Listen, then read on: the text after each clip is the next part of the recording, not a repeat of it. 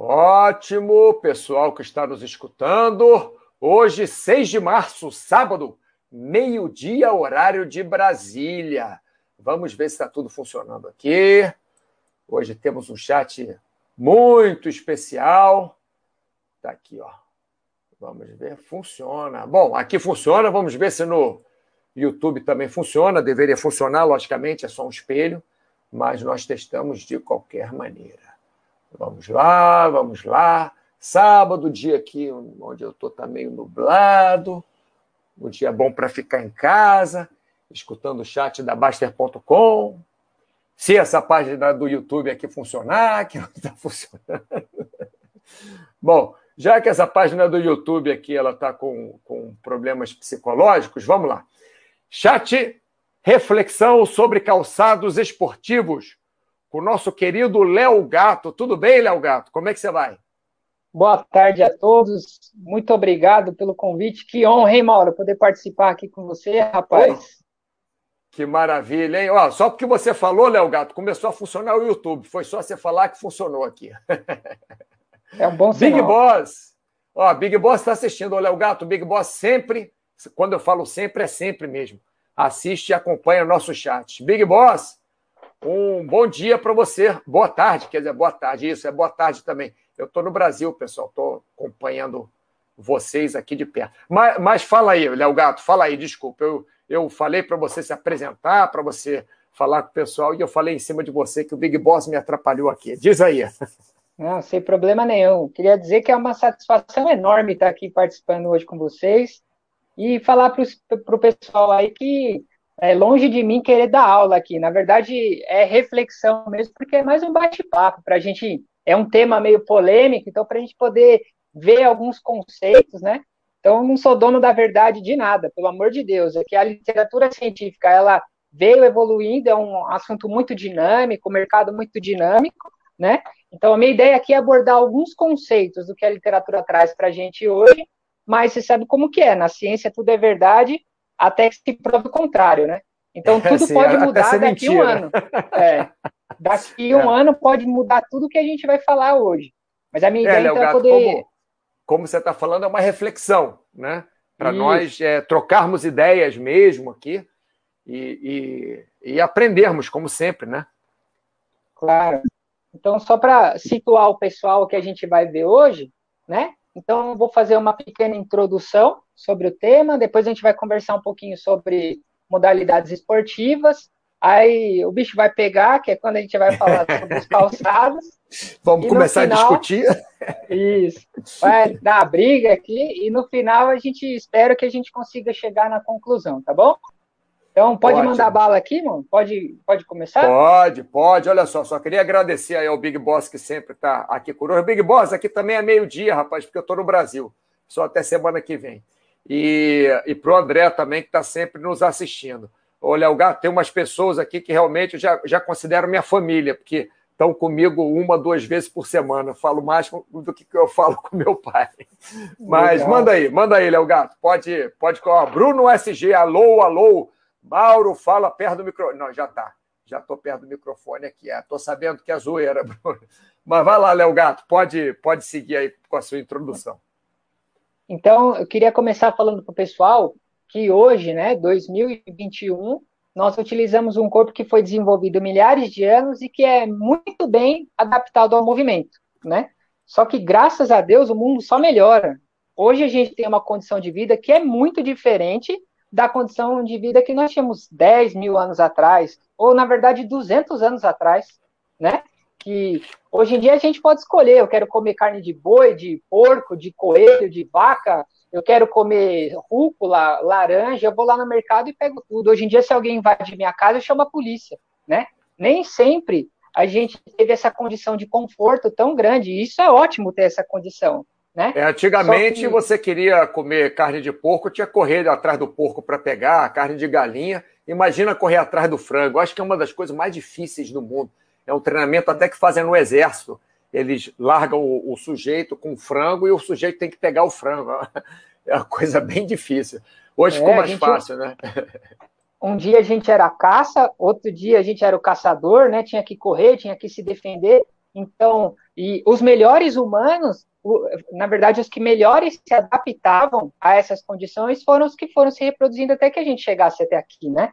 Então, foi uh, uma, a, a, história da humanidade é uma história de movimento, fazendo movimento para poder se alimentar, se proteger, né?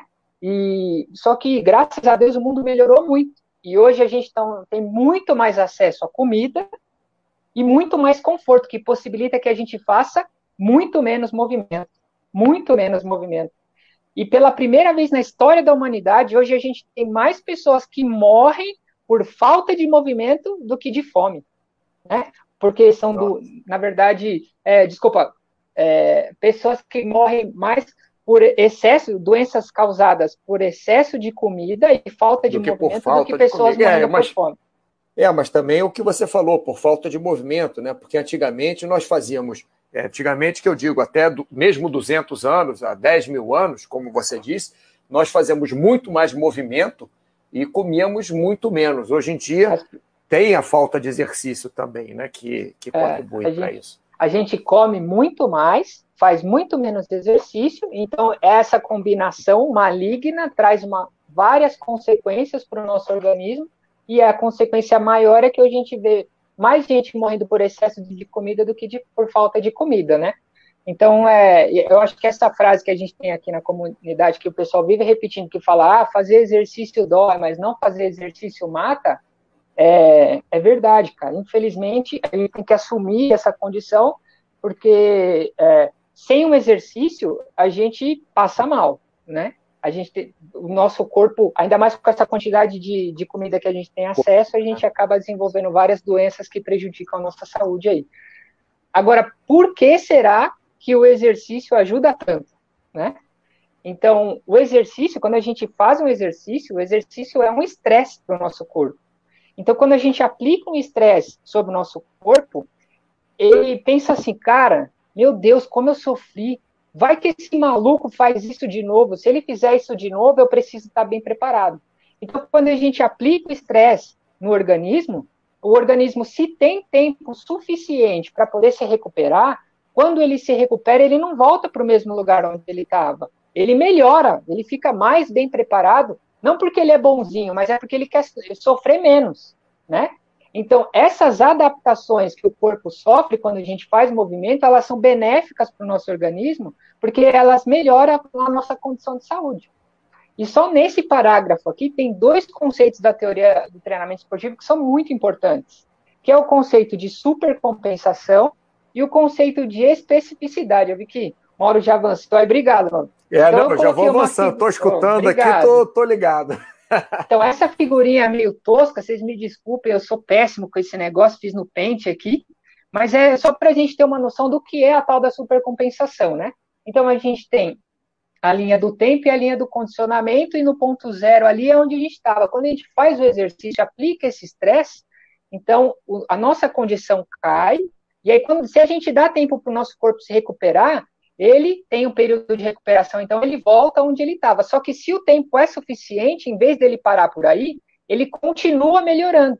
Então ele super compensa, pra, porque ele sempre vai pensar: se esse doido fizer isso de novo, eu não quero passar por isso, porque foi um sofrimento danado.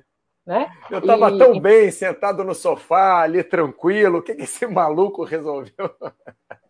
E, essa, e é importante a gente dizer, porque a pessoa tem de falar assim, ah, então vou ficar no sofá porque eu não vou dar estresse para o meu organismo. Não, cara, porque essa adaptação que o corpo sofre com o exercício, ela é fundamental para a nossa condição de saúde. E é importante a gente falar que essas adaptações que o corpo vai, é, vai sofrer, elas são específicas ao exercício ou ao estímulo que eu ofereço para o corpo. Então não adianta falar assim, pô, eu jogo pelada de final de semana, eu quero chutar mais forte que eu quero cobrar falta do meio de campo. Então vou para academia e vou fazer exercício de rosca direta. É um, um exemplo bobo que eu estou dando, certo, certo, mas é para é para a gente entender que o corpo ele vai se adaptar de maneira específica ao estímulo. Então, no próximo slide aí, mano, a gente pode ver, eu coloquei alguns exemplos, né? Então, vou dar o exemplo do coração da pessoa que faz muito exercício resistido, muito exercício de força.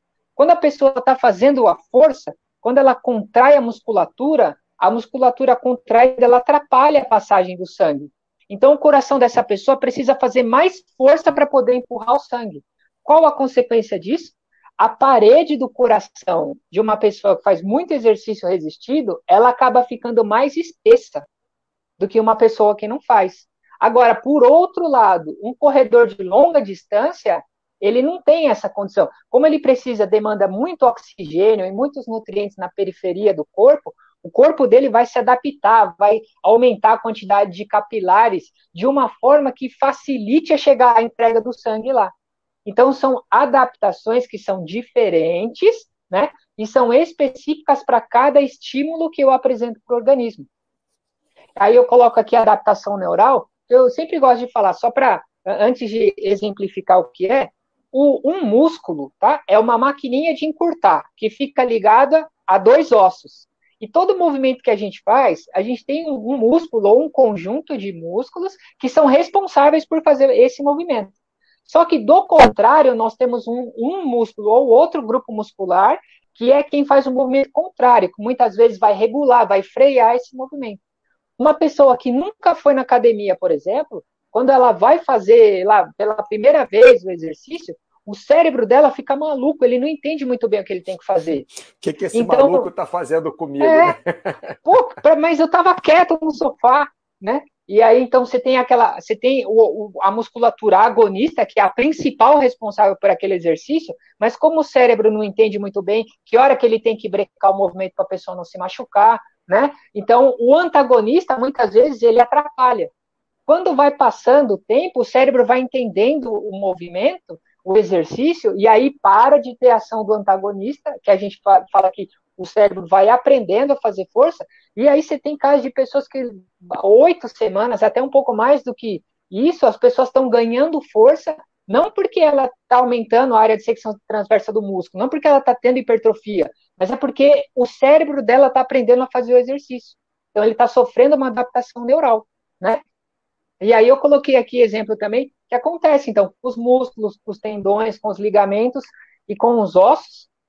E eu coloquei nessa ordem, porque quando a gente entrega estímulo para o corpo, músculos tendem a reagir, né, ou tendem a, melhorar, tendem Adaptar, a ficar mais né? fortes. Isso, se adaptar melhor do que, mais rapidamente do que os tendões, do que os ligamentos e do que os ossos. E a gente pode ver exemplo disso no esporte. Então, é um exemplo, eu acho que é clássico. Eu não estou cravando que foi isso, mas é uma possibilidade, sim, sim. né? Mas o Ronaldo Fenômeno, quando ele foi para a Europa, ele teve um ganho de massa muscular muito grande, muito rápido, né? Então, é, uma coisa que pode ter acontecido com ele é que a musculatura ficou muito mais forte do que o tendão, porque o tendão demora mais tempo para poder se adaptar. E aí o, o tendão não deu conta da musculatura, que era muito forte, ainda mais a musculatura anterior da coxa, que os caras trabalham pra caramba no futebol, Sim, e acabou que demais. ele arrebentou o tendão, né? Então, yeah. uh, são. Pode ter sido, a... é, pode ter sido isso, né? Adaptação fora do. Adaptou demais a musculatura e forçou demais a, a o resto da estrutura, né? Os tendões, os, os, os, ligamentos. Ô, ô Léo Gato, deixa eu passar aqui, ó. O Bruno sobre o que a gente estava falando ali em cima, o Bruno uhum. SG falou aqui, ó, nesse tópico de morrem por falta de movimento, que a gente estava conversando ali, como você falou de comida, né? Que a gente falou também de movimento, uhum. é, entra muito o problema da vitimização. Muita gente aceitando o corpo doente como se fosse normal. É, uh, Léo Gato, você está conseguindo ler aqui esse. Ou, ou não? Rapaz, pra... tá difícil. Não. Não, não, não tem problema. Pronto. É, não tem problema. O importante sou eu ler, porque sou eu que vou falar mesmo. Mas, enfim, é, é o Bruno está falando isso, e realmente faz todo sentido, né? As pessoas falam, ah, porque eu sou assim, porque eu sou assado, é, a, aceita aquele corpo que as pessoas têm, mas a gente tem que, que lutar o máximo contra ficar sentado no sofá, né? Como, como você falou, né, Léo Gato? Ah, é, ficar sentado no sofá, como é, lutar contra comer besteira, como estamos fazendo a maratona aí de dois, a gente tem que, que ir lutando e não aceitar essa situação. A situação de, de achar que nosso corpo é assim, mas sim tentar modelar o corpo. Então, isso que o Bruno SG falou, achei bem importante. Foxhold, não precisa te cortar hoje, não, Foxhold? Abraço, Léo Gato, aí, ó. Foxhold mandando Opa. abraço pra gente aí. Abraço. O, o, o Foxhold, É, sábado você não trabalha, não, cara? Tinha que trabalhar sábado. Ô, Léo Gato, você sabe que todo é, dia de semana, quando eu faço o chat, uhum. o, o, o Fox Hold ele assiste o chat e ele sempre me pede para eu acordar ele ao meio-dia. Vai tirar a soneca, eu já vi, já. É, já viu? é já isso vi. aí. Aí, ó, Bruno SG, é um tópico muito delicado e falo que tem muitas pessoas que têm problemas seríssimos psicológicos e físicos, sim. Porém, a maioria tem sim condições de fazer o mínimo. É, lógico, lógico. Todo mundo tem problema físico, todo mundo tem problema mental, algum nível mínimo, né? Mas realmente não, não podemos ficar sentados esperando.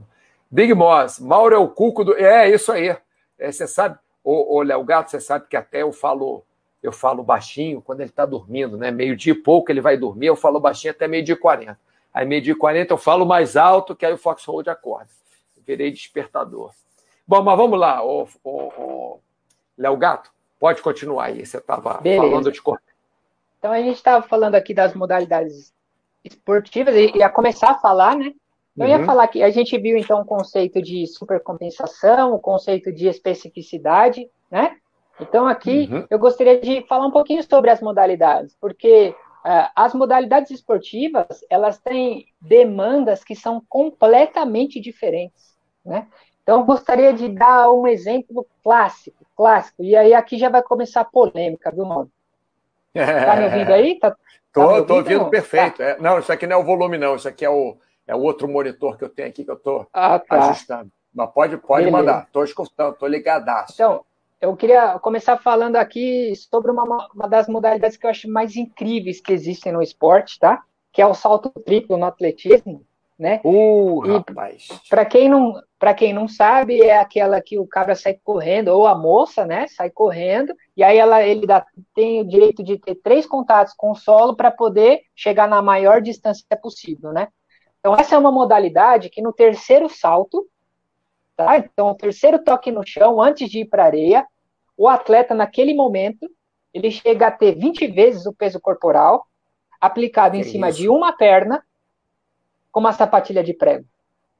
Olha, você sabe, o, o Léo Gato, você sabe que eu fazia salto triplo na universidade. Eu, eu disputei o, o eu, eu, disputei dentro da, da universidade e dentro da UERJ, e ia disputar também o, o, o Inter, como é que chama? O universitário, né? Com todas as, as universidades. Mas eu tive é, uma periostite, o pessoal chama de canelite, né? Por causa uhum. do salto triplo nossa, mas fiquei um, uns meses com uma dor na canela. É exatamente isso que você está falando, né? Um eu não sabia que era 20 vezes o impacto. É, é, é eu estou arredondando soubesse, aqui, mas é muito eu, perto. É, não, não, se eu soubesse, eu não ia fazer salto triplo. Porque, poxa, eu tive canelite duas vezes, não consegui nem disputar o universitário. É uma pancada você, mesmo. É, se você tem uma pessoa de 90 quilos que faz isso, é, são, é uma tonelada de 800, quase duas toneladas em cima Nossa. de uma perna com uma sapatilha de prego, né? Nossa. Então, uh, aqui eu gostaria de então introduzir o conceito de impacto, né? Então, Sim. o que, que é? é? O impacto é aquela ideia da quando você aplica uma força no solo, né? Isso é na física. Se eu errar o conceito, os físicos não me matem, por favor, não me crucifiquem. Mas a ideia é você aplicar uma força no solo, o solo aplica uma força com a mesma intensidade só que em sentido oposto, né? Então, essa Sim. é a ideia. No salto triplo, a modalidade aí, pelo menos aqui eu tenho conhecimento, naquele momento que tenha o maior impacto no esporte, né? Chegar a 20 vezes o peso corporal. Aí a gente tem outras modalidades, por exemplo, que tem bastante impacto, por exemplo, voleibol, handball. Sim. Essas modalidades você chega a ter 9, 10 vezes o peso corporal. Você pega uma pessoa de 90 quilos, a pessoa está suportando 900 quilos. Quantos saltos de vôlei uma pessoa dá no vôlei de quadra? No, no jogo. Um montão. Né? Ou um no montão. handball, que tem aquela quantidade enorme de mudança de, de direção e salta e corre, né? Também é uma modalidade bastante uh, que tem bastante ô, impacto. Ô, Léo Gato, eu tô achando que você investigou minha vida, sabia? Porque você sabe o que, que eu disputava na, na, na faculdade? Eu era do time de vôlei, eu era do time de handball era reserva no time de handball, mas era do time de handball, e fazia salto triplo. você andou me investigando. Só falta você falar de futebol agora. Ah, você já falou, né, do Ronaldinho? Já falei. É, já falou. investiguei tudo, rapaz. Investigou a minha vida, rapaz. Olha só. Pois é. E aí, então, que aqui, legal. ó, a gente tem, por exemplo, corrida de curta, de curta duração, que é o tiro de 100 metros, por exemplo, que chega a ter seis, sete vezes o peso corporal do atleta e que ele também tá de sapatilha de prego, né? E aí você tem aí também uma que a gente pode citar, que é uma das modalidades que são mais acessíveis, que é a corrida de longa distância, né? Que Sim. é o que o, o cabra abre o portão da casa dele e sai correndo por aí. Nessa Sim. modalidade, a gente tem aí cerca de três, quatro vezes o peso corporal, né? Então a gente consegue ver que existem modalidades com demandas completamente diferentes, certo? Só e falando que, de uh, impacto, hein? E só falando é, de impacto. Isso, né? isso. E pelo amor de Deus, eu não quero esgotar todas as modalidades, tem mais ah. modalidades, mas eu, é que a gente precisa avançar um pouquinho mais com o conteúdo. E por que, que eu falei dessas especificamente? É porque se você pegar, por exemplo, o salto triplo, é, são 20 vezes o peso corporal em cima de uma perna com sapatilha de prego. Sim. E tudo bem, a lesão aconte aconteceu contigo e acontece porque a lesão no esporte, infelizmente, não, é, é acontece. E a gente não, vai não... ver, a é. gente vai ver por que, inclusive, daqui para frente. Né? É, eu, não, eu não conheço nenhum, nenhum atleta, ninguém que fez salto triplo que não tivesse em algum momento uma periostite. Eu não conheço ninguém que que joga voleibol, que jogou durante um tempo, que não tivesse problema no ombro. Eu não conheço Sim. ninguém que jogou futebol, não tem nenhum atleta de futebol que nunca tenha tido um problema no tornozelo ou no joelho. Né? Isso daí faz parte. Ah, inclusive, o, o, o Léo Gato Foxhole está pedindo para a gente falar de tênis. Não precisa ser agora, não, a gente vai falar mais tarde, né? Tênis para vôlei. Por favor. Ah, a gente vai falar já já. Já Vamos já. falar para frente, falar. tá, o Foxhole? Beleza. Então, eu lá, só queria de, deixar claro que então existem diferentes demandas e, e não é porque existe a possibilidade de uma lesão que eu não vou fazer exercício, porque a gente viu que fazer o exercício dói, mas não fazer exercício mata, né? Então Sim. o que a gente tem que fazer é controlar o risco, é administrar de uma forma que a gente possa se beneficiar do exercício e aproveitar o que ele traz de bom para a gente, tá bom? E aí eu vou me aprofundar por que um pouquinho mais na corrida. E é óbvio, é só pegar isso e extrapolar para as outras modalidades, como a gente falou no começo. Mas é porque a, a, a, corrida, por algum motivo mágico, não sei, tem uma demanda, assim, tem uma, um apelo muito maior, maior. para falar do calçado. Sim. Da absorção de impacto, e qual é o tênis que eu tenho que usar, porque se eu não usar o tênis eu vou morrer, aqui, né? Então, como Olha, a gente vai falar sobre Pode falar. Eu, eu, eu, acho, eu acho que essa demanda também, pode ser que eu esteja errado, viu? Mas eu acho que essa demanda também é porque, por exemplo, é, voleibol, né? O Foxhold joga voleibol e mais é, meia dúzia. Futebol, é, sei lá, o outro joga futebol, Ronaldinho, mais uma dúzia. Agora, corrida é muita gente, são bilhões de pessoas que correm. Então, eu acho que, em termos de, de mercado também, a parte comercial é muito mais forte, né? Não sei. É, Posso estar enganado, acho mas acho que, não. Você... É, exatamente. Estou chegando lá. Estou chegando lá. Isso. É. Mas o que eu queria deixar claro é que, de longe, mas de longe, a corrida não é a modalidade que tem mais impacto no esporte. Né? Que existem Sim. outras modalidades e que têm exigência de impacto muito maior no esporte. E o que eu queria deixar também bem claro é que o nosso corpo ele possui né, ferramentas suficientemente eficientes para controlar o impacto, desde que a gente uh, dê tempo para o corpo se recuperar. Sim. Certo? Então a é, gente sem abuso, né? Seria o, o, vulgo bom senso. Vulgo bom Isso. senso. Que todo mundo quer, mas ninguém tem, no final das contas. Então, uma vez que a gente tem entendido, né, que exista essa, existe essas demandas diferentes e que a corrida não é nem de longe uh, a modalidade que tem mais impacto, a gente pode avançar dizendo assim que a tecnologia favoreceu o esporte praticamente em todas as áreas. E aí tem a parte de calçado, tem a parte de vestimento. Você vê que os caras até proibiram as roupas tecnológicas na natação, porque os caras estavam arrebentando com todos os recordes, né? E aí a gente vai ver, por exemplo, a teoria de treinamento esportivo, vai ver a parte de nutrição esportiva. Então, a ciência avançou demais, aplicou isso no esporte e os números só caem, né? Recorde em cima de recorde vai caindo e eu estou torcendo para poder ver alguém correndo abaixo de 9 segundos antes de eu morrer, rapaz, porque é uma prova que quem sabe, é. né? É, nossa. Então, é, então, é uma coisa que a gente não pode né, falar assim, ah, é, a tecnologia não trouxe benefício para o esporte. Não, a tecnologia trouxe, sim, muito benefício para o esporte. E aí, avançando aqui, eu gostaria de falar que os calçados esportivos, eles têm mais ou menos 50 anos. Eu gostaria de contar uma historinha, se você me permitir, Mauro. Diga é, lá. Para mim, o maior, o maior de todos os tempos, o maior maratonista de todos os tempos, que é a historinha do Abebe Bikila. Não sei se as pessoas conhecem, não sabem quem é, mas ele foi um etíope, né? Que venceu, a primeira pessoa que venceu duas vezes a maratona olímpica, e a primeira vez que ele venceu a maratona olímpica em Roma, ele correu descalço. Você sabe mais ou menos a história desse? Eu não sei se é exatamente essa a história, mas a história que eu Sim. conheço é que Sim. ele não ia para lá. O cara que ia quebrou o pé jogando futebol. E pouco. é, e pouco. Pensa, o cara vai disputar um, um, Jogos Olímpicos e vai jogar futebol, quebra o pé. Aí o que, que aconteceu? Nossa. Decidiram meio que em cima da hora, falou, ó, vai você, cara. E aí ele foi, quando chegou lá, a patrocinadora, que era a marca das três listras, não tinha muito par de sapato. E eu lhe dei o tênis para ele lá, só que ele estava acostumado a correr descalço na Etiópia.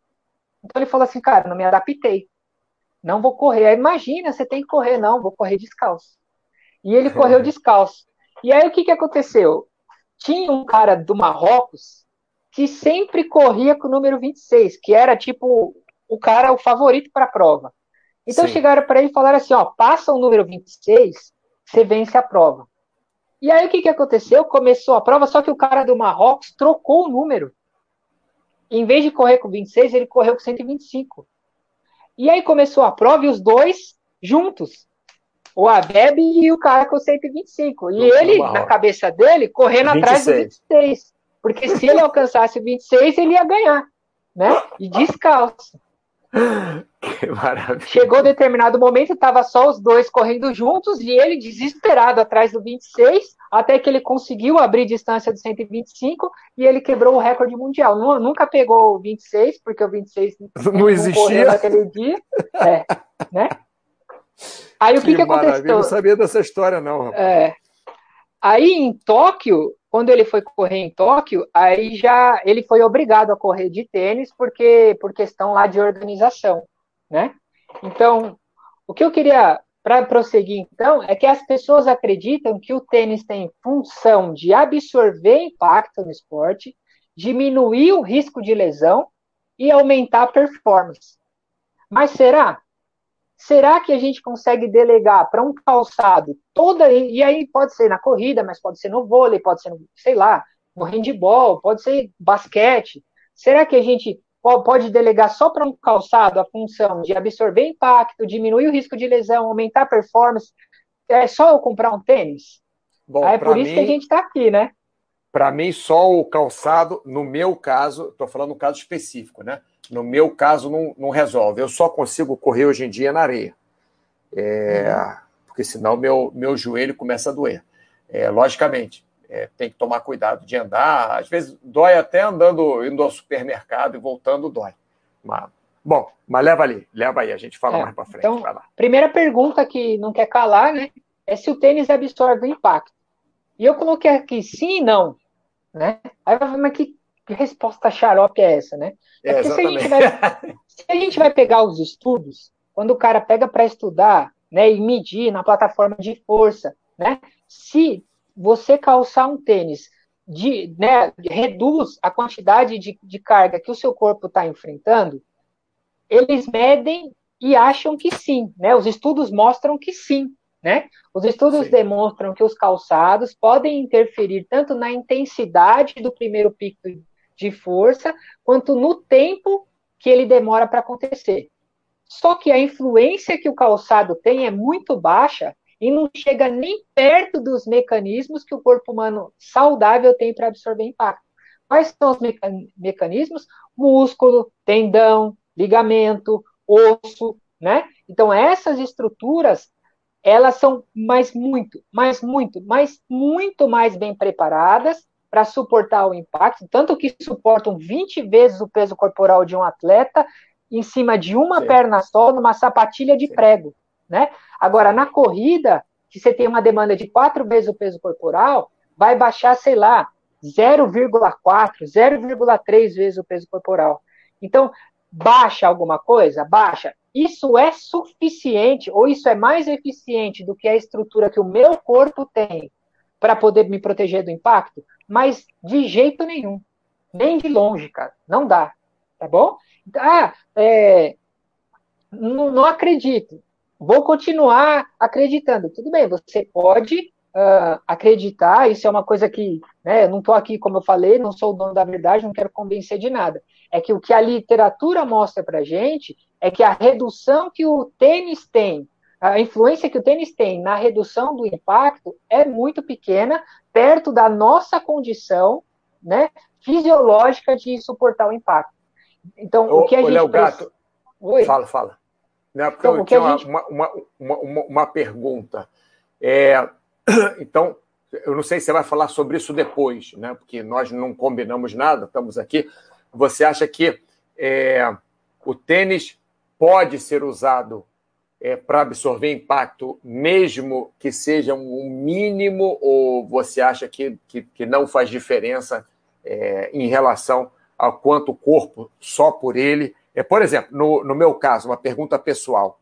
Né? Claro. Já que eu às vezes sinto dor no joelho, às vezes não sinto, fiquei cinco anos sem correr fazendo fisioterapia, aí voltei a correr agora e tal. Você acha que, é, como eu estou no limite, assim, no limiar, você acha que o tênis ajudaria alguma coisa a absorver impacto? Estou falando no meu caso, estou fazendo a Cara, consulta ó, contigo.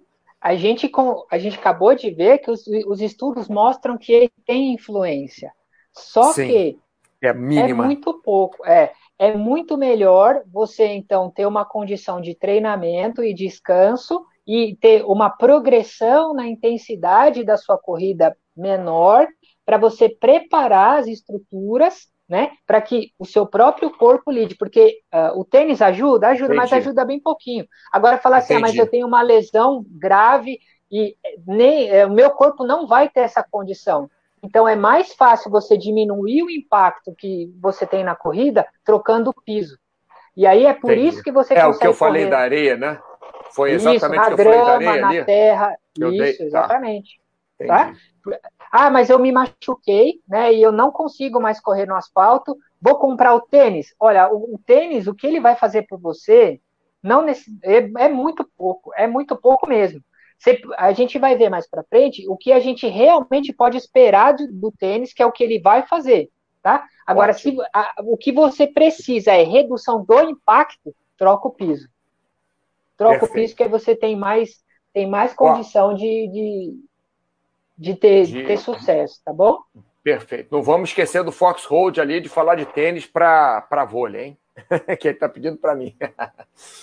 Não, eu vou falar com certeza. Tá, Beleza. Tá ali na frente, tá bom? Vamos lá. Então, ó, a próxima pergunta é: o calçado previne lesão?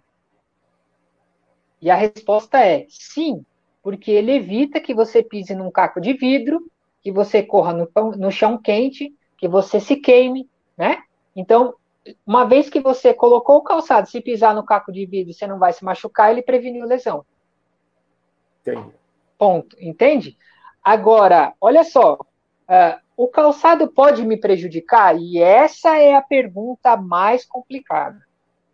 Tá? Porque as pessoas vão até a loja para comprar o tênis, achando que o tênis vai ajudar, que o tênis vai compensar é o impacto, um treinamento ruim, um, sobrepeso, sedentarismo, tudo isso só de comprar o tênis vai fazer, né?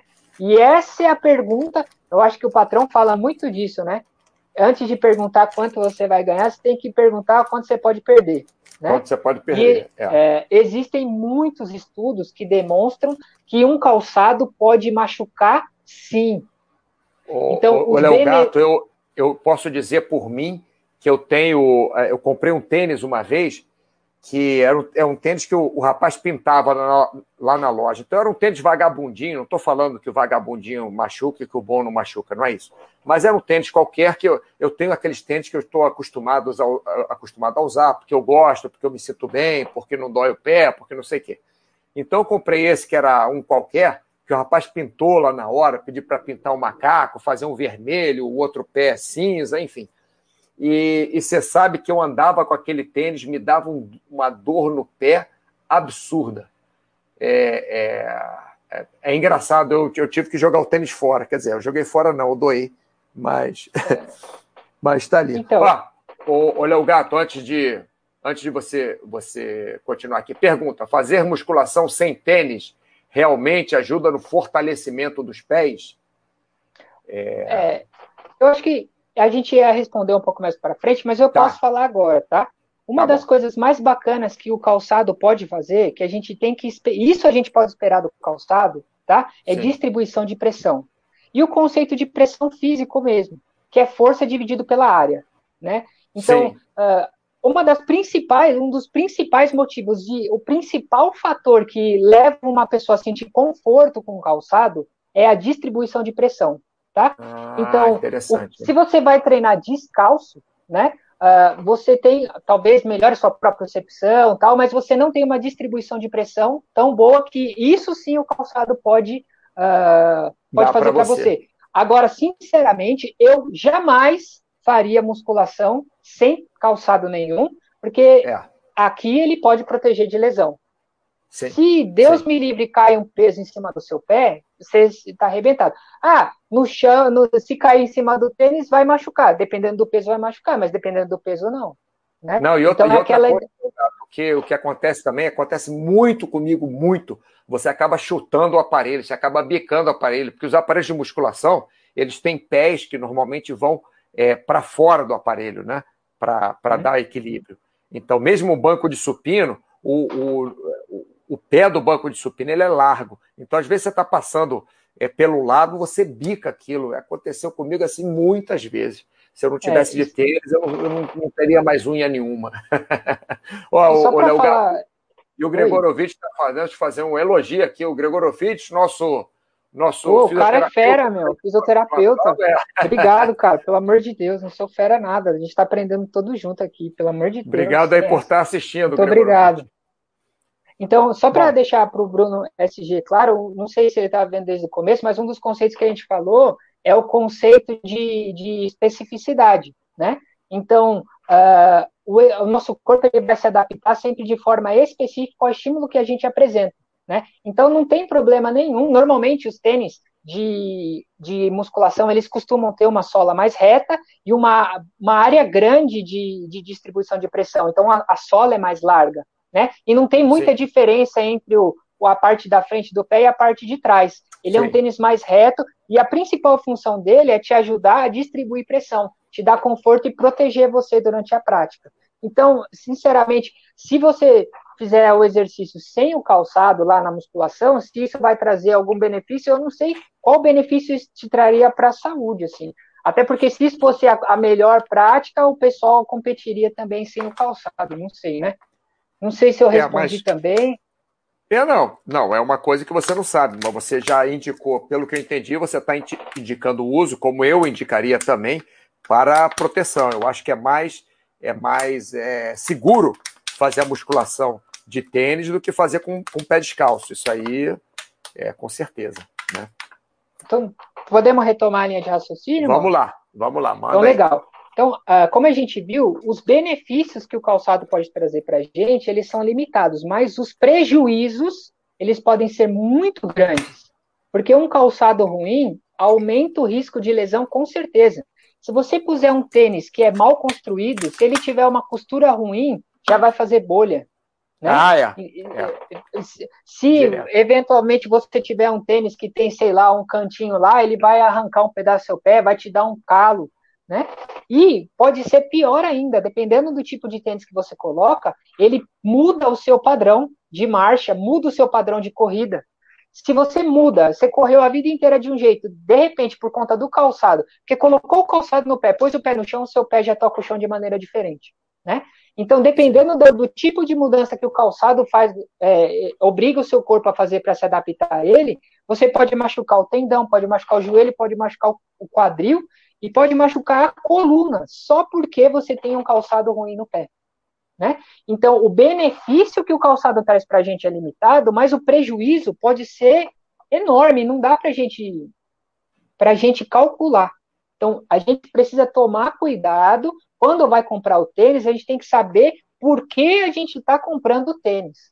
Né? Porque delegar é, a função de absorver impacto, prevenir lesão, é, sedentarismo, obesidade, comprei o tênis, coloquei no pé, vou correr e vai dar tudo certo, vou jogar e vai dar tudo certo, talvez não seja a estratégia mais, mais uh, inteligente, tá bom? Inteligente para isso, isso. Isso. Aí a próxima pergunta é: um calçado pode melhorar minha performance? E assim, uh, até, sei lá, dois anos atrás, eu diria que não, com certeza, tá? Uh, só que hoje a gente tem a tecnologia com fibra de carbono chegando. E parece, né, que os atletas que usaram os calçados com essa tecnologia, nas corridas de muito longa duração, conseguiram baixar o tempo. Só que mais estudos são necessários para saber como esse calçado age, quanto é responsabilidade do calçado e se o que ele faz com o cara, né? Porque eu não sei a opinião de vocês, mas para mim, um cara que corre 20 km por hora durante duas horas sem parar é um extraterrestre. Ah, é, né? não, não é então, uma pessoa, não é uma pessoa que consideramos normal de forma nenhuma, porque é, para conseguir fazer isso, o, o, é um o Léo Gato tinha um amigo meu, é, não era amigo, era conhecido assim de, de trabalho, né, colega de trabalho. Ele era maratonista, é, cordeiro. Não era só maratonista, ele fazia aquele super Superman, Double Ironman, fazia todas essas corridas de que você fica correndo, nadando, pedalando durante 20 dias seguidos, sei lá, essas super corridas assim. E ele ia do Rio de Janeiro até Petrópolis, é, correndo, descalço. E o Lauter, que era o, o, o, técnico, o treinador dele, pedia Cordeiro, pelo amor de Deus, bota um tênis, é. você vai se machucar, você vai pisar num caco de vidro. mas, ele, mas ele ia. Não estou indicando ninguém fazer isso, não, tá, pessoal? Não estou indicando ninguém. Só estou colocando como uma, uma curiosidade. Ele voltava de Petrópolis, assim, do Rio de Janeiro a Petrópolis, descalço. Mas eu não assim, tenho dúvida que é normal. possível. É super-homem, cara. Se o. Agora, olha só, eu vou contar uma curiosidade, então. Né? Porque, olha, a gente fala que um calçado pode melhorar a minha performance. Olha, olha o que o ser humano faz, tá bom? Então, lembra que eu falei que o Abebe Bikila foi campeão da maratona de Roma descalço? Eu falei, não falei? Sim. Contei sim, a historinha. Sim, Depois, sim. em Tóquio, não deixaram ele correr descalço, ele teve que correr de tênis. O que, que aconteceu com o tempo dele? Então, Piorou. em Roma, quando ele correu descalço, foi 2 horas, 15 minutos e 16 segundos. E em Tóquio, o tempo dele foi 2 horas, 12 minutos é. e 12 segundos. Aí o que, que o ser humano faz? Correr de tênis melhora a performance. E aí o que a gente fala para a pessoa? Calma, jovem. Calma, é jovem, assim. né? Porque outros fatores a gente tem que entender para saber, né? Porque é muito difícil a gente medir. Então, por exemplo, ó, temperatura, umidade relativa do ar, direção pressão. do vento, pressão, tudo isso influencia. Até, pô, uh, em, lá, quando ele foi correr em Roma, nem era ele o titular, ele decidiram que iam levar ele na última hora, porque o cara quebrou o pé. É, a parte psicológica, tudo. tudo Agora, e, e, o treinamento também. Né? Então, será ah, que ele sim. chegou mais bem preparado no Japão? Porque aí, ele, enquanto ele chegou como Zé Ninguém em Roma, no Japão ele chegou como campeão olímpico. Né? É, e apesar disso, diferente. foram três minutos de diferença, só que a gente não consegue dizer naquela época, cravar com certeza que esses três minutos ele tirou por conta do calçado. Hoje, eu já não posso dizer a mesma coisa por conta do, dessa tecnologia nova que está chegando. Pode ser que daqui um ano, dois anos, a gente tenha que refazer o chat para falar, ó, é o seguinte, agora mudou tudo. Tá? É, agora a gente sabe isso, não sabe aquilo e tal. É, isso. É, porque assim. Porque né? o, no, Pode, pode falar. Não, o Bruno SG está dizendo, ó, ele está agradando a, a, resposta e falou que você não pode ser Léo Gato, não, porque gato é só o Baster. O, o, o patrão é que é gato. O outro não pode ser gato, não. Eu vou perguntar é. para o meu gato aqui se ele autoriza eu chamar ele de felino em vez de gato, então. e, e, o Bruno SG está vendo, ó. Uh, ia correr descalço, indicação do. Ah, não, eu corro descalço, eu, eu corro descalço, mas eu corro na areia fofa. Eu já corria Olha, o gato, sabe o que eu fazia? Bruno, sabe o que eu fazia? Eu não sei se vocês conhecem o Rio de Janeiro, mas eu saía de São Conrado de manhã, ia descalço. Ah, olha, novamente, não estou dizendo para ninguém correr descalço. Eu não acho que se deve correr descalço. Eu não acho. Eu acho que se deve correr com um calçado próprio para a corrida. Isso é a minha, o que eu acho, é a minha indicação. Mas eu, com 14, 16 anos de idade, eu tinha menos miolo ainda do que eu tenho hoje. Hoje eu já não tenho muito, mas naquela época tinha menos. Então eu saía de, de São Conrado, eu ia correndo até a Maria Quitéria, em Ipanema, pela Niemeyer, na, no, no, na mureta da Niemeyer, que tem uns 30 centímetros de largura só, precipício de um lado, carro no outro, e ia de manhã correndo, chegava lá na Maria Quitéria, passava o dia inteiro na praia e voltava correndo mas é uma coisa logicamente estúpida. Mas é, naquela época eu, eu jogava futebol de praia, era moleque também, tinha um cascão no pé enorme e, e não tinha problema. Logicamente hoje meu joelho não aguenta, meu pé não aguenta, etc. E tal. Então é, cuidado com essa coisa de correr descalço, indicação do Mauro. Ninguém está dizendo aqui para vocês correrem descalços, né? É, estamos só dizendo que o tênis realmente protege o seu pé, quer dizer, eu que estou falando, tá, Léo Gato? O, não, mas isso tênis, eu concordo contigo, protege é, o pé né? mesmo. Né? Vai, vai proteger o pé. Eu, eu, eu, lembro que eu tinha o pé todo arrebentado porque eu fazia essas maluquices, né? Hoje, não. Hoje eu corro sim na areia fofa, descalço, areia plana, fofa, descalço. Também no cedinho, é, que ainda não tem muito sol, né? Seis da manhã, cinco da manhã, uma coisa assim. É, e o Alright, o, o Léo Gato, o Alright. Tá Isso, tá eu, ia, eu, tô, eu, eu li a pergunta do Alright. Ah, é legal. o seguinte, ó. Já já a gente vai conversar sobre as coisas que a gente pode esperar de um calçado. Ótimo. E aí, depois que a gente falar sobre o que a gente pode esperar, eu acho que sozinho ele consegue responder a pergunta. Tá bom. Tá bom? Mas aí, se, mas se não ficar claro, a gente responde. Mas já já a gente, a gente volta para cá, tá? Volta para o Foxhole. Eu queria só voltar um pouquinho, é, que eu esqueci de falar uma coisa que é interessante. É um slide para trás que é sobre a prevenção de lesão, tá? Aqui, calçado previne Hoje, lesão. Isso. Hoje em dia, quando a gente passa na loja, até que está menos comum, mas tem loja ainda que faz isso, né? Uh, hoje em dia, ou é possível que você vá numa loja de calçado, que os caras te coloquem para correr numa esteira, com uma Sim. câmera que capta lá 20 frames, lá, 20 quadros por segundo, e aí, de acordo com o que ele vai, vai falar, é, ele vai falar que você é pronador, supinador, neutro, e aí vai indicar um tênis para você. Eu, eu, eu gostaria de falar para as pessoas para tomar cuidado com isso, gente, tá bom? Porque assim, ó, o nosso corpo possui dos mecanismos é, suficientemente eficientes para ajudar a gente. Né? E a gente pode dizer que normalmente existem duas possíveis causas para lesão. As causas podem ser internas e externas. Então, o que, que eu quero dizer com isso? Causas internas são aquelas causas que estão inerentes ao corredor. Nós somos 7 bilhões de pessoas. Anatomicamente, nós somos diferentes e biomecanicamente também, né? Sim. Só que o nosso corpo, ele, ele se vira, cara. E tirando as alterações que são muito graves, é, o fato de você, porque o pessoal chama de pronação e supinação, mas o termo correto para o pé é inversão e eversão, né? Então, o que seria a tal da pronação é a eversão e a supinação é a inversão. Então, naturalmente, na marcha, todo, as pessoas costumam atacar com a parte de fora, o solo com a parte de fora do pé, aí o pé vai com a parte de dentro e depois ele vai para a parte de fora onde tem mais atrito para poder sair. Então, naturalmente, o, o pé faz esse movimento. Ele não chapa no chão. É um movimento que é em milissegundos. E as câmeras que os caras têm não são capazes, elas não têm a capacidade de verificar uma alteração dessa.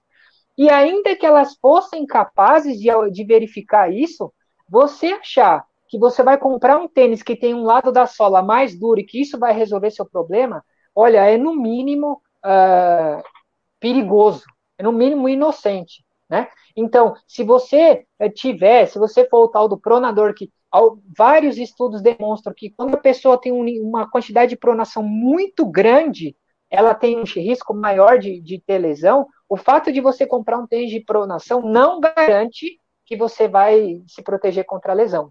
Então, a proteção de lesão que o tênis proporciona é não deixar você chutar caco de vidro, não pisar no chão quente. E só para não deixar de falar, os fatores externos, e esse sim, tem muita, muita influência sobre a, a gente ter lesão ou não, é treino.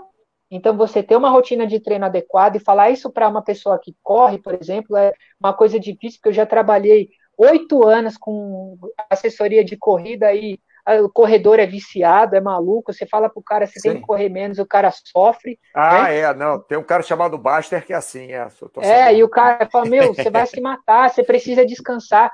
Então, se você não dá descanso suficiente, né, para o corpo se recuperar, isso no longo prazo aumenta é. demais a chance de você desenvolver uma fratura por estresse, uma tendinite, justamente não porque você não está usando tênis, mas é porque você não dá tempo para o corpo se recuperar Adaptar. do estímulo que você oferece para ele, tá bom? É. Então Olha a gente só, tem que tomar cuidado. É, o Vitor Rezegue está falando aqui, ó. Cheguei, cara. Vocês já viram um estudo que concluiu que correr de tênis não é necessário. Ô, Vitor, você chegou tarde, então não fica dando palpite aqui, rapaz. Aqui, tá, tá com... Ele é fisioterapeuta também, tá, Léo Gato? Ele está concordando. Com... É, ele está concordando aí, aí, aí contigo. E ele está falando. Isso a gente caso... ainda não falou, viu? Da, do, do calçado não necessariamente o mais caro é, é o melhor.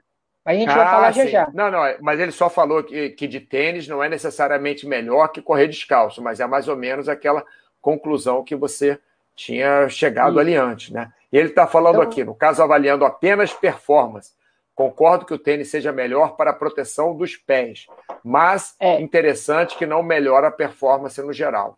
Por enquanto, porque Por enquanto. provavelmente sim. Quando ele, porque veio a pandemia, mas tem assim tem uma fumaça muito grande que esses tênis que usam a tecnologia de fibra de carbono para sujeitos muito bem treinados em provas de muito longa duração, os caras conseguiram diminuir o tempo. Aí o cara diminui 3, 4 minutos lá. Agora eu não Sim. sei se essa melhoria de performance que ele dá para um cara nesse nível vale a pena o um investimento para um cara que é corredor amador. Talvez um corredor, uma pessoa, um amador que seja muito bem treinado e que queira, né, experimentar, vale a pena. Mas para uma pessoa que é amador, que corre três vezes por semana, eu não sei se hoje valeria a pena o, o investimento, porque o custo ainda é, é, bastante elevado. Eu só gostaria de saber se eu consegui explicar, né, que o calçado ele não previne sim ele previne a lesão na medida que ele não deixa a gente pisar no caco de vidro, só que o corpo possui os mecanismos, desde que a gente ofereça uma condição de descanso proporcional ao estímulo, e simplesmente existem sim os fatores internos que podem aumentar, só que não existe conceito na literatura científica que mostre, falar assim, ó, ah, mulher tem mais chance de se machucar porque ela tem uma quantidade de gordura corporal maior. Homem tem mais chance de machucar porque a não, não existe. Ah, o cara que é que pisa mais com a parte de fora vai se machucar. Aliás, é normal a parte de fora do tênis se desgastar, justamente porque o primeiro ataque do solo é feito com a parte de fora e a propulsão é feita com a parte de fora. Então, simplesmente porque seu tênis gasta a parte de fora primeiro, não significa que você seja é, supinador, né? Ou que você, seja, que você faça inversão. É, isso é completamente normal. Tá bom? É normal para o corpo. Muito bem. Ó, só lembrando para vocês, pessoal, nós estamos chegando já a uma hora de chat, nós normalmente terminamos com uma hora, mas vamos esticar um pouquinho aqui para ver se o Léo Gato consegue terminar e a gente responder aqui o ao right e o Fox Hold também, né? É... Então, ah, só, o Bruno está falando que você conseguiu, o Léo Gato, você conseguiu responder sim. Tomei a primeira voadora do Mauro. É, rapaz! você sabe que é brincadeira, né? É, a Vitor está tá gostando do chat aí, Léo Gato. Ô, Vitor, você sabe que é brincadeira, né? Mas você fica falando de correr. Ô, ô Léo Gato, o cara só fica na água ou fica em cima do patins, o que, que ele entende de correr? Não entende nada, né? Concorda comigo, Léo Gato? Eu, eu, concordo com todo mundo, não quero confusão com ninguém. o negócio é concordar, né? É. então vamos lá, passando para então, você. Então, só para avançar, a gente estava vendo aqui, então, se ele pode melhorar minha performance, aparentemente, essa tecnologia sim, mas ainda precisa de mais estudos, tá bom? E por quê? Olha só, então no próximo slide, eu vou ler aqui para ficar mais fácil, tá? Não é fácil medir a influência de um calçado, pois o corpo se adapta e muda um monte de coisas dependendo da tecnologia que você estiver usando. E pessoas diferentes reagem de formas diferentes ao mesmo calçado. Então, quando você veste o calçado, muda o seu ângulo de ataque. Uhum. Quando você veste o calçado, você pisa de uma forma diferente, porque o seu corpo se adapta. E se a gente pegar o mesmo tênis, eu e o Mauro, vestir e for medir, as reações do corpo são diferentes, porque nós somos anatomicamente diferentes. Por exemplo, um pode ter o pé chato, o outro pode ter o arco plantar bem formado, isso já é diferente. Então, são muitas pessoas com reações muito diferentes e torna isso praticamente impossível de medir, né? Então, a gente não consegue ter certeza se a mudança que ocorre ocorre exclusivamente por conta do calçado ou se foi por conta de uma adaptação que a, o corpo daquele sujeito com aquele calçado fez. E se essa hum. adaptação que aquele que aquele sujeito fez, eu consigo extrapolar para outro sujeito. Para outro sujeito. Com, com isso, com um pé, com um pé diferente, com uma quantidade, o tronco diferente, uma massa diferente. É muita coisa e aí fica muito difícil de medir. e aí vamos responder, né? então, já, isso, mais uma, mais uma pergunta, né? Então, você sabia que o primeiro impacto causado pelos tênis de corrida, ou pela, né? Praticamente mais, como a gente falou, como tem muita gente praticando, tem um apelo comercial muito maior. Então, já existem estudos que demonstram que o primeiro impacto que o cara sofre é no bolso. Porque, uh, é sério, eles estudam o padrão de consumo de uma pessoa antes e depois de começar a correr. E normalmente as pessoas gastam mais com calçado, porque elas esperam um retorno que é impossível. O que, que elas esperam? Que proteja de impacto, que o calçado é, supere a, o sedentarismo, melhor. um treino ruim, uma alimentação ruim, pouca quantidade de descanso, né? Ela acha que ela vai comprar o tênis e ela está protegida de tudo. E aí já tem vários estudos que demonstram que o cara começa a correr e gasta mais. Isso é bom porque gastar mais faz a economia girar. Mas quando a gente vai atrás de um calçado, a gente tem que ir atrás do calçado sabendo exatamente o que a gente pode esperar de um calçado, né? E aí tá no próximo, aí a gente vai responder a pergunta: o tênis caro é sempre melhor? E os estudos demonstram que não, nem sempre. Os tênis mais caros tendem a ser confeccionados com materiais melhores e serem mais bem construídos. Por isso eles tendem a atrapalhar menos. E veja só, atrapalhar, atrapalhar menos. menos. Porque o benefício do tênis é limitado, só que o prejuízo que ele pode fazer é ilimitado, tá? Não há uma regra geral, precisa testar, pois os tênis diferentes se adaptam a ser humanos diferentes de maneiras diferentes, tá? E existem estudos, você pega, tipo assim, eu vi, estava até vendo, é, lendo essa semana de novo, você pede para o cabra, para poder colocar quatro tecnologias diferentes, a mesma pessoa, e aí eles mediram lá uh, o primeiro pico de, de impacto e quanto tempo demorou para chegar, e onde eles receberam, tiveram a melhor performance não foi com o tênis mais caro. Nem de longe foi o tênis mais caro. Só que quando você compra um tênis mais caro, os caras costumam usar um material de melhor qualidade, as costuras costumam ser mais bem elaboradas. Então, a, a chance de você machucar seu pé quando você compra, porque tá, tem uma costura ruim, porque a parte de trás não está almofadada direito, num tênis Sim. mais caro, é muito menor do que num tênis mais barato. Ah, mas então vou comprar o tênis mais caro da loja? Não. Não vai comprar o é só não, não necessariamente é só comprar o mínimo que você precisa para você não se machucar, né? Isso, e aí agora no próximo slide a gente vai começar a responder outra pergunta. Então, quando a gente vai para a loja para comprar um calçado, qual é a expectativa? As pessoas compram tênis achando que ele vai proteger contra impacto, vai proteger de anos de sedentarismo, de obesidade, vai melhorar a performance. Tudo isso a pessoa vai lá achando que o tênis vai fazer para ela. E o que ela deveria, qual é a realidade? Basicamente, os calçados resguardam a base do nosso corpo de circunstâncias ambientais, superfícies ásperas, temperaturas adversas e de choque de objetos, tá? Então, no próximo slide aí, ó, é o que precisa ter um bom calçado esportivo. Ó, de peraí, o Fox modalidade. Tá acordado, Foxhold? Que agora estamos chegando na sua área aqui, Foxhold, tênis para vôlei, tá? É, qualquer modalidade aqui. É porque o, o Léo Gato, desculpa, que o Foxhold ele costuma dormir nos meus chats, então só Não, acorda o cabra. Vai lá, cabra, acorda. Ó, eu não sei, eu gostaria de convidar todo mundo, aqui é meio difícil, porque ninguém está me vendo, mas é uma experiência super fácil. Depois, se a pessoa quiser fazer, tá? É assim, ó, você pega uma caneta, aí você faz um risco com a caneta na sua coxa. Um risco, um ponto assim, um ponto. Tipo uma, um ponto na coxa.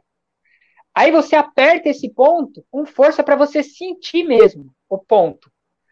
Aí você fecha os olhos, tira a caneta da coxa e com a outra mão você coloca a mão no ponto. E eu duvido você acertar o ponto não acertam. Porque a hum. gente fazer as coisas por sentimento não dá certo. A gente não consegue acertar o mesmo ponto, porque uh, na coxa, o mesmo nervo é responsável por uma área grande. Então, você está tocando um lugar, você pode tocar o lugar do lado ou o lugar do lado, você vai sentir como se estivesse tocando o mesmo lugar, mas não está. A nossa capacidade de uh, sentir as coisas é muito limitada, né? Então, quando a gente vai comprar o tênis, a gente precisa, primeira coisa, deixar de lado a ideia de sentimento.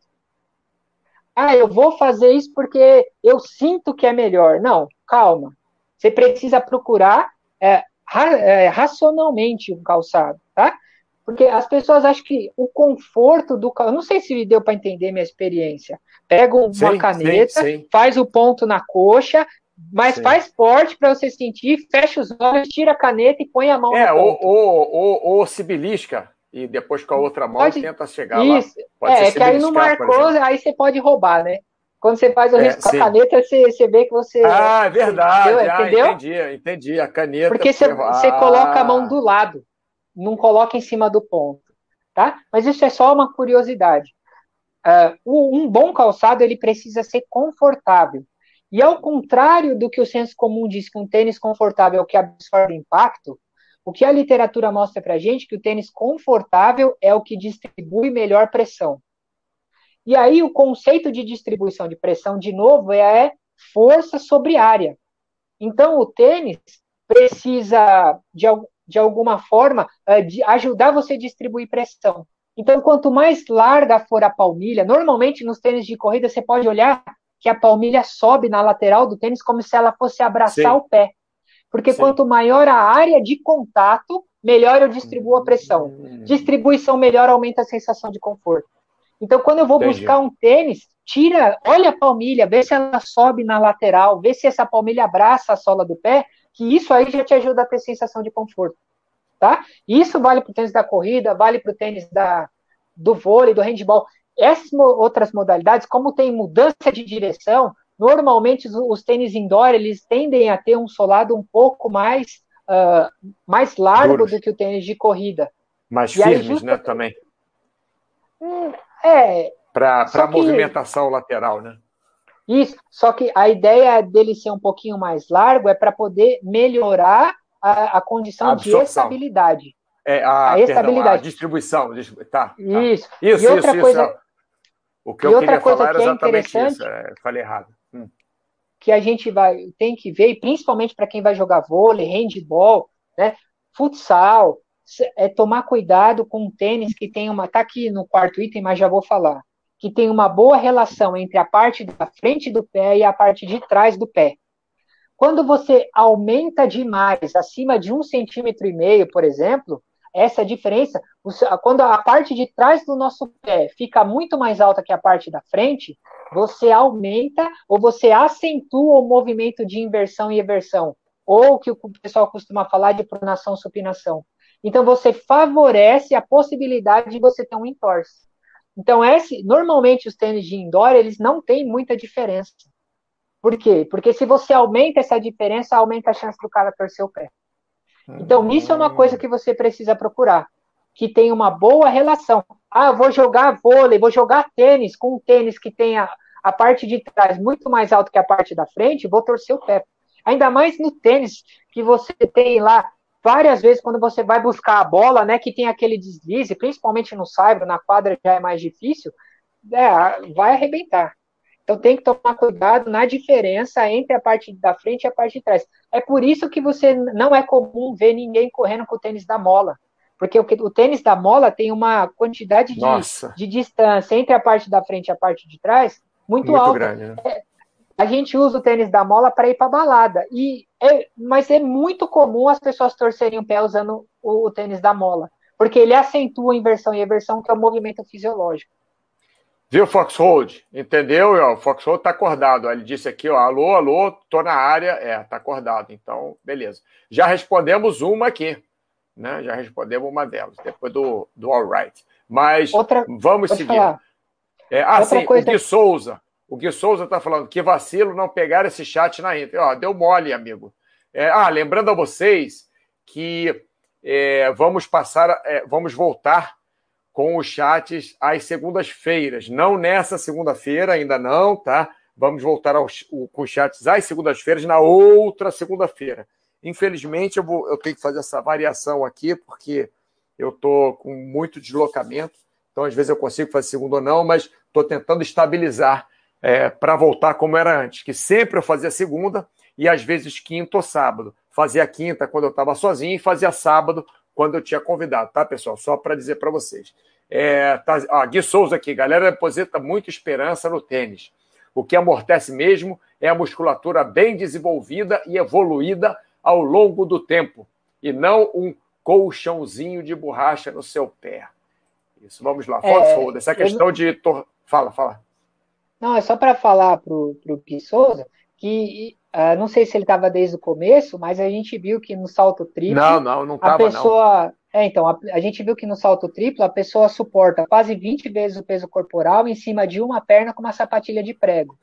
Então, se a gente precisasse do calçado para proteger impacto, essas pessoas davam um salto e estavam mortas. Realmente, eu concordo plenamente com ele que o nosso corpo ele possui né, as ferramentas que são suficientemente eficientes para proteger a gente do impacto.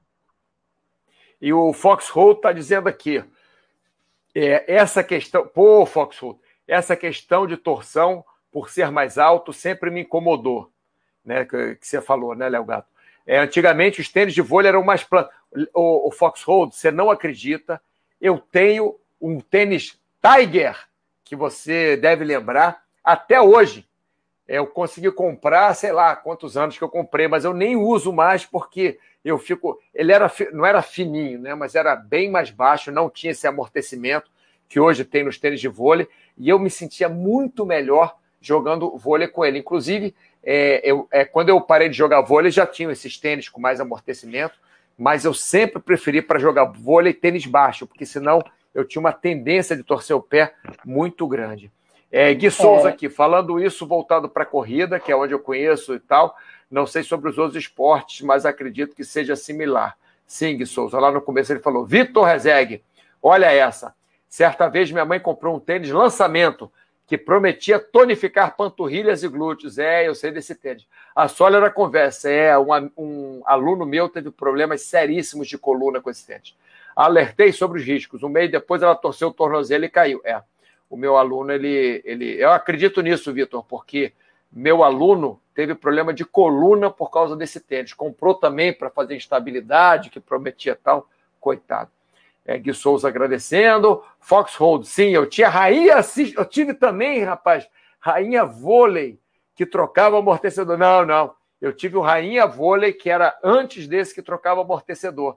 Eu lembro desse, é, exatamente era depois. Eu lembro desse, o Foxhold, que trocava amortecedor, você tinha, inclusive, amortecedores, você tinha branco, é, vermelho e azul, acho que era assim.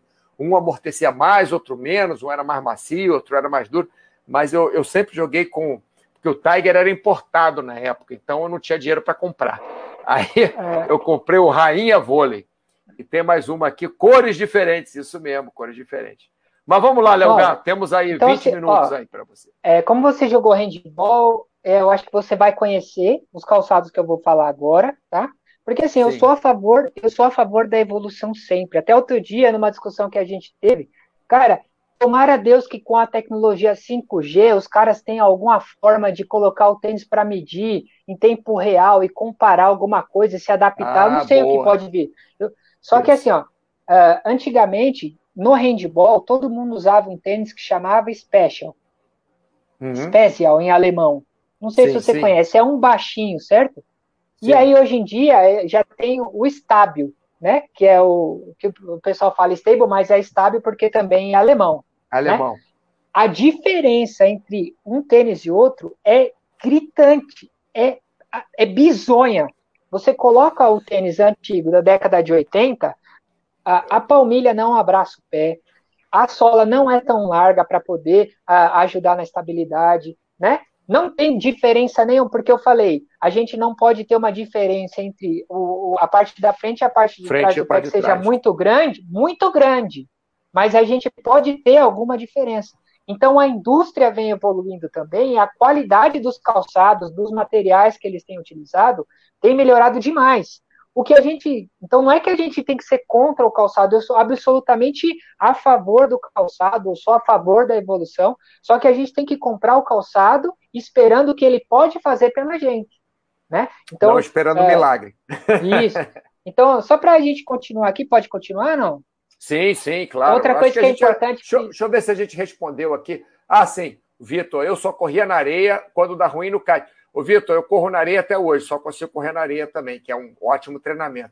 E do All Right aqui, poderia comentar sobre o descanso para o tênis e seus usos é, Esse, sobre a vida então, útil? Essa, essa pergunta eu já vou responder ela já já. Só eu queria Ótimo. falar uma coisa sobre correr na areia, rapidinho. Já sim, que sim, sim. A gente Pode. já estourou o tempo mesmo, mas eu acho que é relevante. Não, tudo é, bem. A gente tem que tomar cuidado, tá? Porque quando a gente corre na. Nós temos dois componentes no músculo: é um componente contrátil e um componente elástico. Tá? Então, o, o músculo ele tem condição de absorver parte do, do, dessa força que a gente aplica sobre ele quando tem um impacto e restituir isso para você.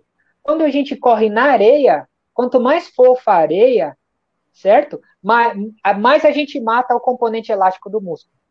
Então você aumenta a sobrecarga sobre o componente contrátil. E uma pessoa que tem uma lesão muscular, não necessariamente ela vai se beneficiar de correr na areia, porque ela vai aumentar a sobrecarga sobre o músculo, uma vez que o componente elástico para de restituir uma parte da energia. Então, até para isso, a gente tem que tomar cuidado de falar assim, ó, fulano, vai lá e faz. Não, a gente tem que tomar cuidado, porque cada caso é um caso. Então, só para deixar essa curiosidade, e quando a gente Sim. vai para a areia, a gente mata o componente é, elástico e aumenta a sobrecarga do componente contrátil. E uma coisa que, gente, que as pessoas costumam pra fazer para aumentar o, a, a sobrecarga sobre o componente elástico é diminuir o tempo de contato.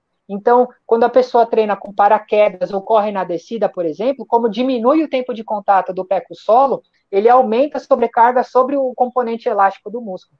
Isso aí é só para deixar de curiosidade, tá bom? Opa, então, alô? outra coisa. Oi, Ô, pode Gato, falar. é porque sumiu, sumiu um pouquinho, a sua última frase sumiu um pouquinho. Você poderia repetir? É, eu estava falando do então, componente elástico, isso, porque eu não, eu não escutei aqui do componente então, elástico então, do músculo que quando a gente, se você quiser aumentar a sobrecarga, treinar o componente elástico, você pode fazer treino que diminua o tempo de contato com o solo. Então, quando você ah, corre na descida, por exemplo, diminui o tempo de contato. Você aproveita melhor a restituição de energia que o, que o componente elástico do músculo te dá. Quando você corre com paraquedas, por exemplo, você está treinando Sim. o componente elástico do músculo, porque você necessariamente precisa diminuir o tempo de contato. Tá? Então, só para deixar de curiosidade, quando você vai para a areia, você mata o componente é, elástico, porque a areia te ajuda a absorver a energia, então o corpo não consegue restituir, então todo quem vai te dar propulsão é o componente muscular, é o componente contrátil. Então aí você aumenta a sobrecarga sobre o músculo e mata o componente, a, a, a restituição de energia que dá o componente elástico. É só uma curiosidade, tá? Porque muitas vezes a pessoa está com uma lesão no músculo, fala, vou correr na areia. Só que não necessariamente seja a melhor estratégia, porque ela vai aumentar a sobrecarga sobre o componente é, contrátil, que é justamente o que ela está machucada. Não sei se deu para entender agora, beleza? Sim, sim, creio, creio que sim. Creio que sim. Legal. E aí, só então, para a gente poder uh, responder a outra pergunta do colega que falou da quilometragem do calçado e tal. Então, Sim. vamos lá, a gente já viu que o tênis ele tem que ser confortável e a gente viu que a ideia de conforto vem de distribuição de pressão e não de amortecimento de impacto. A gente viu que a nossa capacidade de sentir é bem limitada, bem limitada mesmo, né? Então a gente vai buscar um tênis que tenha boa capacidade de, de distribuir pressão, ele tem que ter uma boa ventilação. Eu vou fazer exercício com aquele tênis de sair, que é todo fechadão, meio parece de couro, e aí não, não, deixa consigo. a transpiração, não, não tem como. Aí o cabra vai ficar com. Como se o diz? chulé muito forte. Não, é frieira, cara. Vai ter frieira, vai ter bolha, né? Então o tênis precisa permitir uma boa transpiração, né? E o tênis precisa ser bem construído. Então ele não pode ter rebarba de costura, ele não pode ter nenhum ponto que fica roçando no, no, no pé para não machucar. Então, quando a gente vai comprar o calçado, e a, foi a boa relação de, de retropé e antepé, que é a parte da frente e a parte de trás que eu falei. Quando a Sim. gente vai comprar um calçado, a gente vai atrás disso, tá? Quanto tempo eu vou usar o meu calçado? Eu vou usar o meu calçado enquanto ele oferecer isso para mim.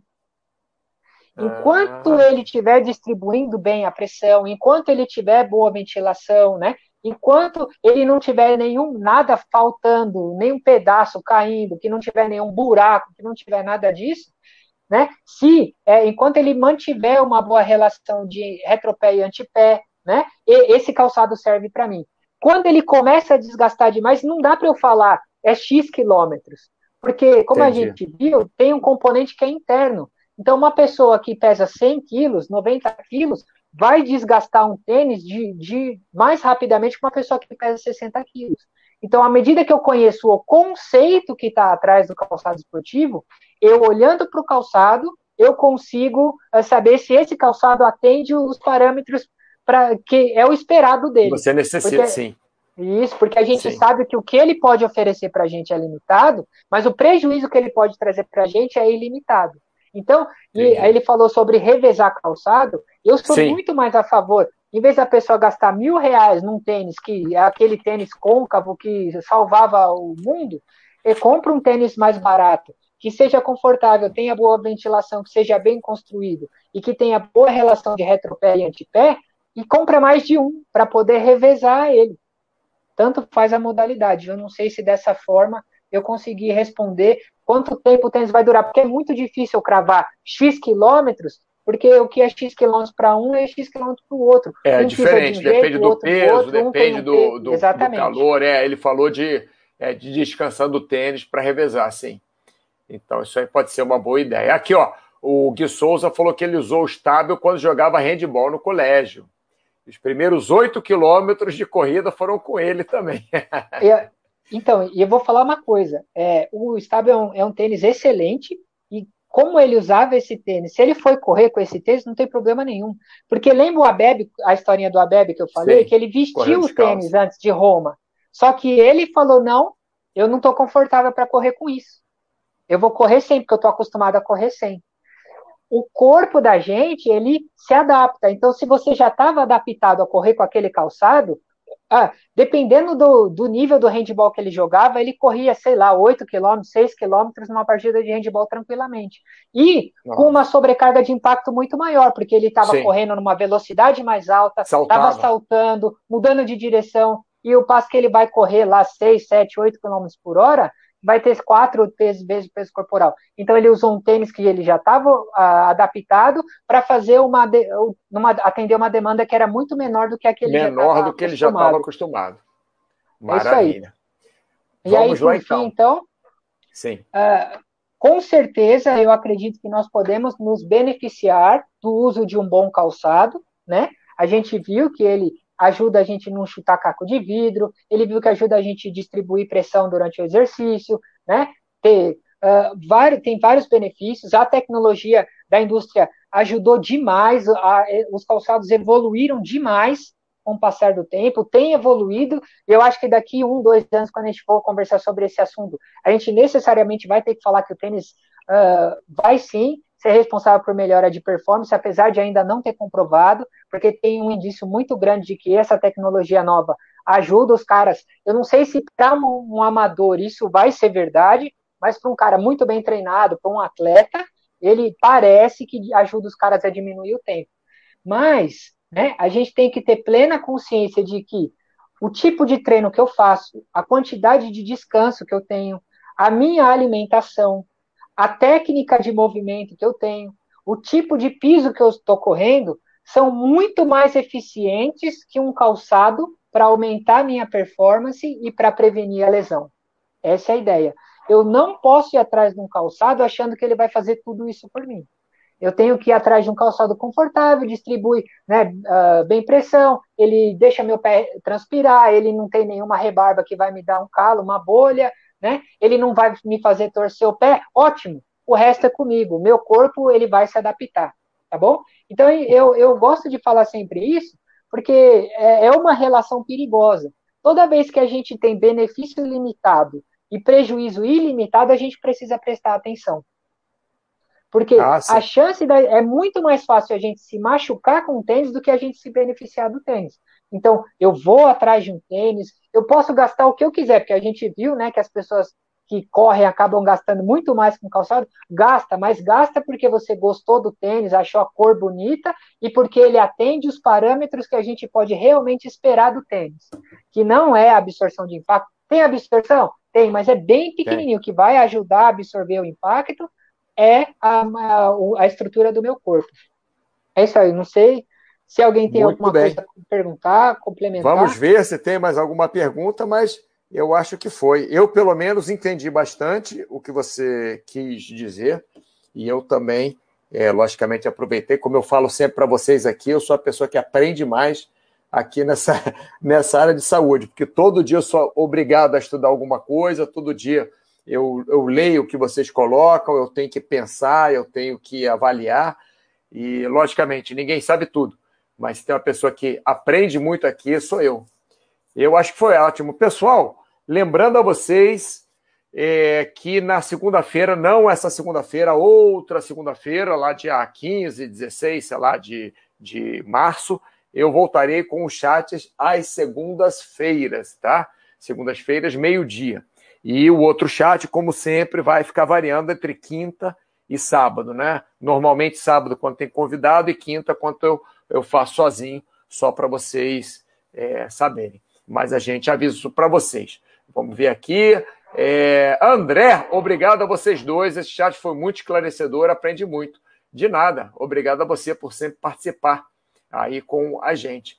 É, Léo Gato, Estamos aqui em cima do laço. Eu tenho que agradecer para você, agradecer a você novamente por todo esse esse papo que a gente teve. Esse papo não, eu fiquei mais calado hoje do que eu fico normalmente, que eu fiquei aprendendo, prestando atenção que o, que o assunto me interessa muito. Então, é, muito obrigado pela sua participação, muito obrigado pela, apesar que você falou que não é aula, né, uma reflexão, mas para mim não deixa de ser uma aula também, porque qualquer reflexão a gente aprende alguma coisa. E espero que nós possamos fazer algum, algum chat outro dia, né? Rapaz, eu gostaria de agradecer demais, como eu falei no começo, é uma satisfação enorme, eu aprendo muito, muito mesmo aqui na, na comunidade e qualquer chance que eu tenho de poder retribuir de alguma forma, é, eu estou sempre à disposição. Pô, só de. Quando eu recebi sua mensagem lá me convidando para fazer o chat, falei, rapaz, eu até tremeu a perna, mas primeiro eu aceitei. falei, primeiro eu aceito, depois eu vou atrás de, de, de ver o que, que depois a gente vai fazer. Depois eu penso, é. é. eu tô, eu tô, tô à disposição aí, o pessoal também, se ficou alguma outra dúvida, o pessoal quiser me mandar mensagem no, no privado lá, o que eu puder ajudar, né? Os estudos aí também eu tenho, se o pessoal quiser, ficou interessado, quiser saber mais, eu tenho. Mas foi. E só para uma última coisa, um minutinho, é só para dizer Sim. que não existe um consenso na literatura do que é que o corredor se machuca, não existe um consenso dizendo do que, que é que ele se machuca. Mas com certeza, né, uh, outros fatores estão associados à lesão muito mais do que essa capacidade que o tênis tem de poder ajudar. É, inclusive, o tênis pode atrapalhar muito mais do que ajudar, tá bom? Eu, de coração, agradeço toda a comunidade aí, quem, quem teve aí, agradeço o pessoal que falou bem, agradeceu e disse bem de mim aí, muito obrigado, espero de coração ter ajudado e estou sempre à disposição. E uma coisa interessante, Léo Gato, é que é, pelo menos, eu sei que pelo menos tem dois fisioterapeutas que estavam nos assistindo, o Gregorovitch e o Vitor Rezeg, que os dois são fisioterapeutas, então, quer dizer, eu fiquei feliz também que nós conversando aqui, é, é, com o apoio de mais dois fisioterapeutas, né? É muito, é muito legal isso. Eu gosto muito é, dessa parte da comunidade, né? Que todos nós nos juntamos para aprendermos e melhorarmos a nossa vida. Então, muito obrigado, pessoal. Lembrando, até opa, tem mais um aqui, ó. Um, um Bruno SG, parabéns pelo chat. Muito obrigado, Bruno. É, então, pessoal, muito obrigado a vocês e vamos ficando por aqui. Na outra segunda-feira, não nessa próxima, vamos ter outro chat, tá bom? Muito obrigado, até logo.